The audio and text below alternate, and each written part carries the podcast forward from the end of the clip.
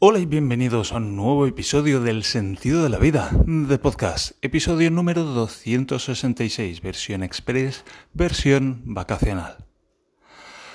Me comentaba mi hermana hace un rato a través del WhatsApp que si iba a haber una segunda parte del incidente del váter. y es que ella ya sabe cómo ha terminado el incidente del váter. Y sí, va a haber una segunda parte del incidente del váter y es esta, el incidente del váter segunda parte. Y es que ayer por fin vinieron ah, de Desatascos, una empresa de un pueblo cercano aquí, que se dedica a los desatascos. Y vi entrar por la mm, puerta una furgoneta azul, en plan la furgoneta del equipo A, pero azul. Y dentro no iba el equipo A, sino que iban dos tomos de señores con un aspecto de exconvictos ciertamente impresionantes, con todos mis respetos. En fin, tatuajes así, aspecto peligroso. Em, uno de ellos calvo. ya sabéis que no hay nada más peligroso que una persona, que un hombre calvo. un hombre calvo así con tatuajes y fuerte, pues es muy peligroso. Y vinieron y les expliqué el pastel, literalmente. Y el pastel era, bueno, ¿dónde habíamos dejado esto? Recapitulemos. Había, pues eso, había estado yo metiendo el, el brazo hasta el hombro casi envuelto en una bolsa de basura, intentando desatascar el atasco de la tubería que baja de debajo del váter. Y había fracasado en el intento. Entonces llegaron y les expliqué el asunto. Y nada más quitar el váter de su sitio, ya vieron ahí como unos pelos. Yo había visto esos pelos y me preguntaba, ¿eso qué coño es? Y nada más verlo dijeron, raíces. Y yo, ostras, raíces, atiende. Y bueno, pues el ex convicto calvo dijo, vamos a traer la lanceta. Y la lanceta es un tubo abierto abrieron la parte de atrás de la furgoneta y extrajeron de un rollo muy grande un tubo, así como lleno de mierda ya. Vino ya lleno de mierda el tubo. Y lo arrastraron por todo el comedor hasta llegar al cuarto de baño y lo metieron por el, por el agujero en el suelo. El ex convicto calvo se ocupaba de manejar la lanceta y el otro se ocupaba de darle power a la bomba. Llevaba como un cacharro colgado de la cintura donde había dos botones que decían más y menos. Y bueno, pues le daba cañita. Y metieron la, la goma, la lanceta, por la tubería y le dieron caña. Y al principio no pasaba nada, pero luego empezó a salir mierda. Y yo me preguntaba si la lanceta esa si expulsaba el agua o la aspiraba.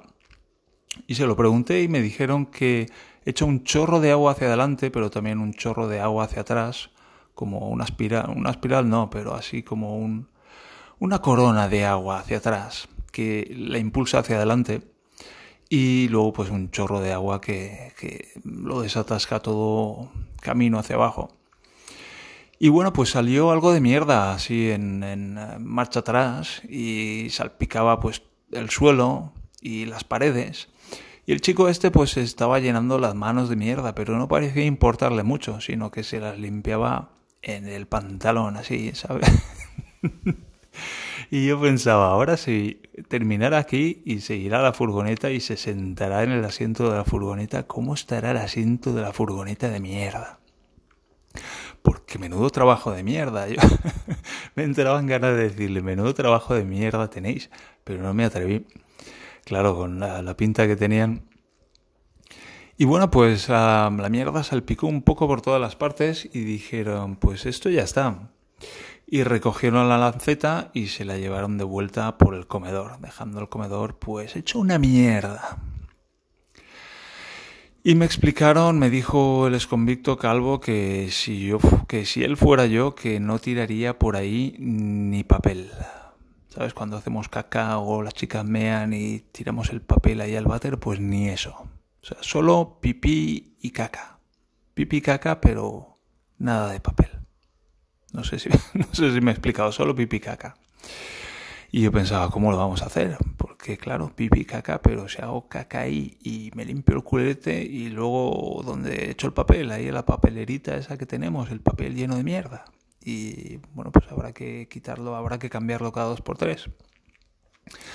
Y resulta que pues es una casa mm, antigua y hay muchos árboles y es una planta baja y bueno, pues parece que las raíces de los árboles buscan lo que sea que encuentren de agua. En particular los ficus y los chopos, me dijo el vecino, que buscan ese tipo de caminos. Y bueno, pues una vez encuentran ahí agua y mierda, pues imagínate lo contentos que se ponen los árboles. Así ha crecido, así ha crecido la palmera esta que hay aquí. Igual ha sido la palmera. Y nada, volvieron a montar el, bueno, a poner el... Le, volví a preguntar lo del cordoncito de silicona y me dijo, el cordoncito de silicona es para hacer bonito. Y punto.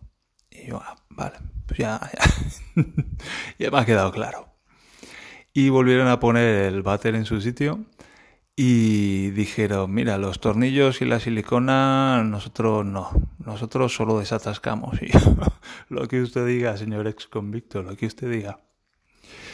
Así que recogieron todo, se fue, no, espera, no se fueron. Ah, se sacó así con esas manitas que llevaba este chico, dijo, voy a escribir el parte. Y sacó el teléfono móvil, que afortunadamente llevó una fundita de esos transparentes, y empezó a porrear la pantalla. Y firmó así con el dedo, ya sabes, y me lo alargó y me dijo, ¿me echas una firmita? Y yo... Ah, ah".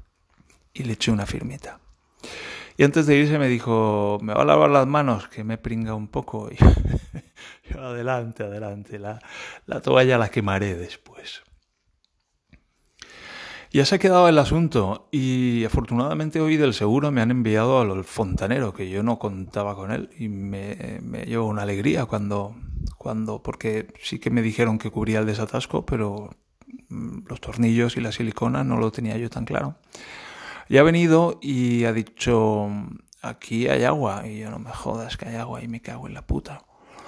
Y resulta que los exconvictos habían, al montar la manguerita con el grifo que mete el agua dentro de la cisterna, pues lo habían montado de aquella manera y estaba goteando. Ahí se había hecho un charquito. Nada, lo he puesto bien y dice, mira, los tornillos esos los vamos a dejar ahí porque no voy a ponerme ahí a hacer una rosca, una rosca sobre rosca.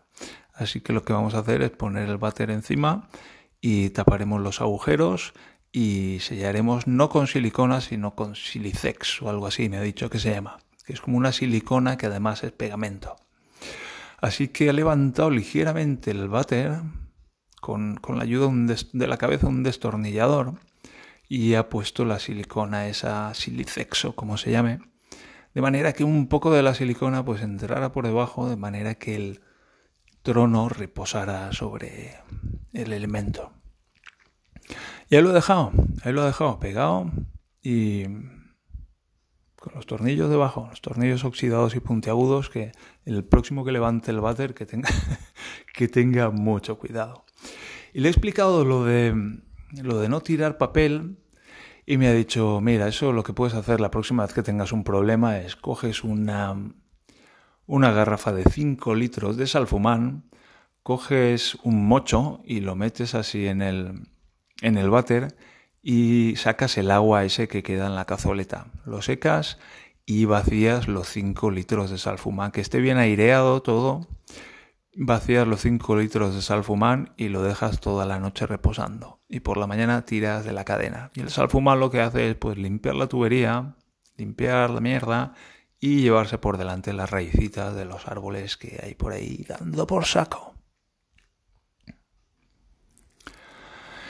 Y lo que me ha dicho muy importante también es mantener lejos el salfumán y la lejía. Porque cuando el salfumán y la lejía se juntan, se forma cloro, que es uno de los gases más venenosos que hay. Así que ha sido, ha sido una conversación muy interesante y fructífera hablando así un poco de las cosas del día a día. Y aquí nos hemos quedado ya con el váter funcional. De momento no nos podemos sentar, hay que dejar que se seque el trono hasta mañana. Y luego pues no sé si limpiarme el culo o no. Ya veremos. Ya veremos qué hago.